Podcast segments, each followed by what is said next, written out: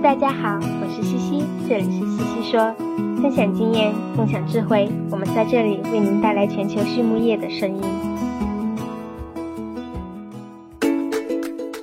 感谢西西说的合作伙伴们，隆昌动宝十七年专注研制天然提取添加剂，引领畜牧业节能优产。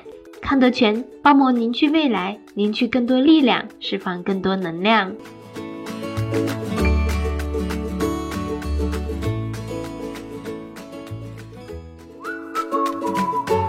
隆昌集团是一家专注研制新型饲料添加剂胆汁酸的头部企业，拥有科技化的胆汁酸生产基地——隆昌胆汁酸。作为集团自2004年创立以来持续研发和生产的拳头产品，采用动物原料提取，是畜牧业提高脂肪消化吸收的代表，在饲料安全、绿色养殖、食品安全道路上扮演重要的角色。得到了国内外客户的高度认可。隆昌集团致力于为饲料厂、一条龙企业和养殖者提供立体化的指导和服务，借以实现帮助六千家优秀的饲料企业和一千万养殖者安全创富的美好愿景。Hello，大家好，这里是西西说，我是西西博士公众号团队的丽婷。今天呢？我们来聊一聊如何预防饲料作为载体进行疾病传播呢？最近呀，高居不下的饲料价格和持续低迷的猪价，使得养猪行业正在经历严酷的冬天。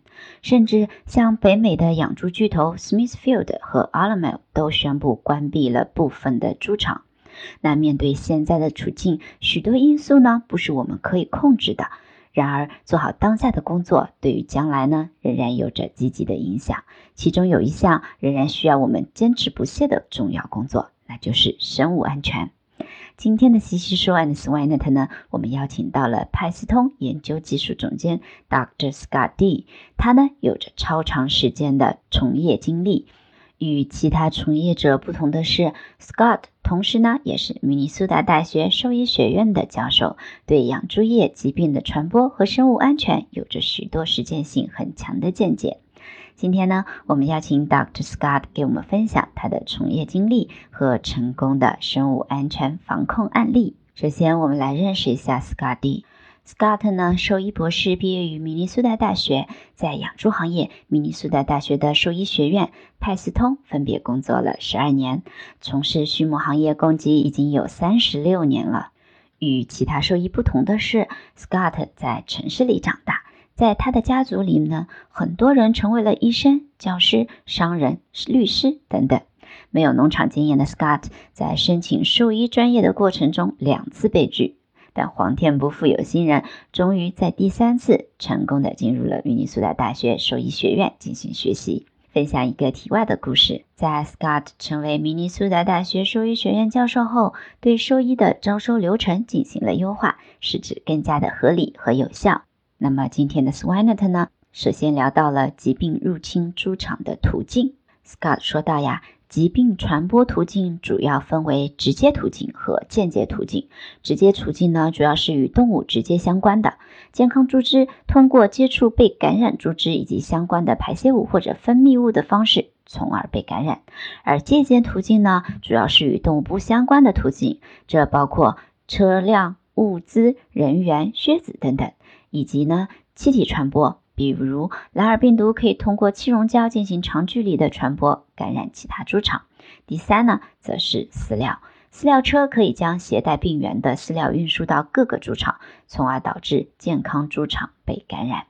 那么我们如何系统的分析猪场面临的生物安全风险呢？Scott 说到呀，在猪场做现场生物安全评估时，我们主要要将注意力放在间接途径上。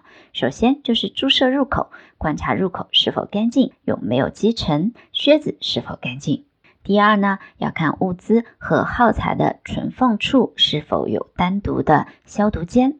第三就是车辆和运输车辆的清洗消毒方式以及相应的操作规范。第四呢，则是员工对生物安全学习的态度，包括员工的学历以及对重要疾病传播途径的了解程度。第五，则是与员工面对面交流，列出潜在的风险清单。第六呢，依据风险清单对比员工的实际行动与标准操作中的差距，如果需要呢，对 SOP 进行修订。那接下来一个问题就是，饲料对疾病的传播有哪些呢？Scott 说到呀，疾病污染猪场的过程呢，一般是病毒入场后附着在环境中的灰尘上，随着通风换气系统的运输，基本上呀，猪场内外环境中都富集着病毒粒子。包括人、猪、工具、车辆等等。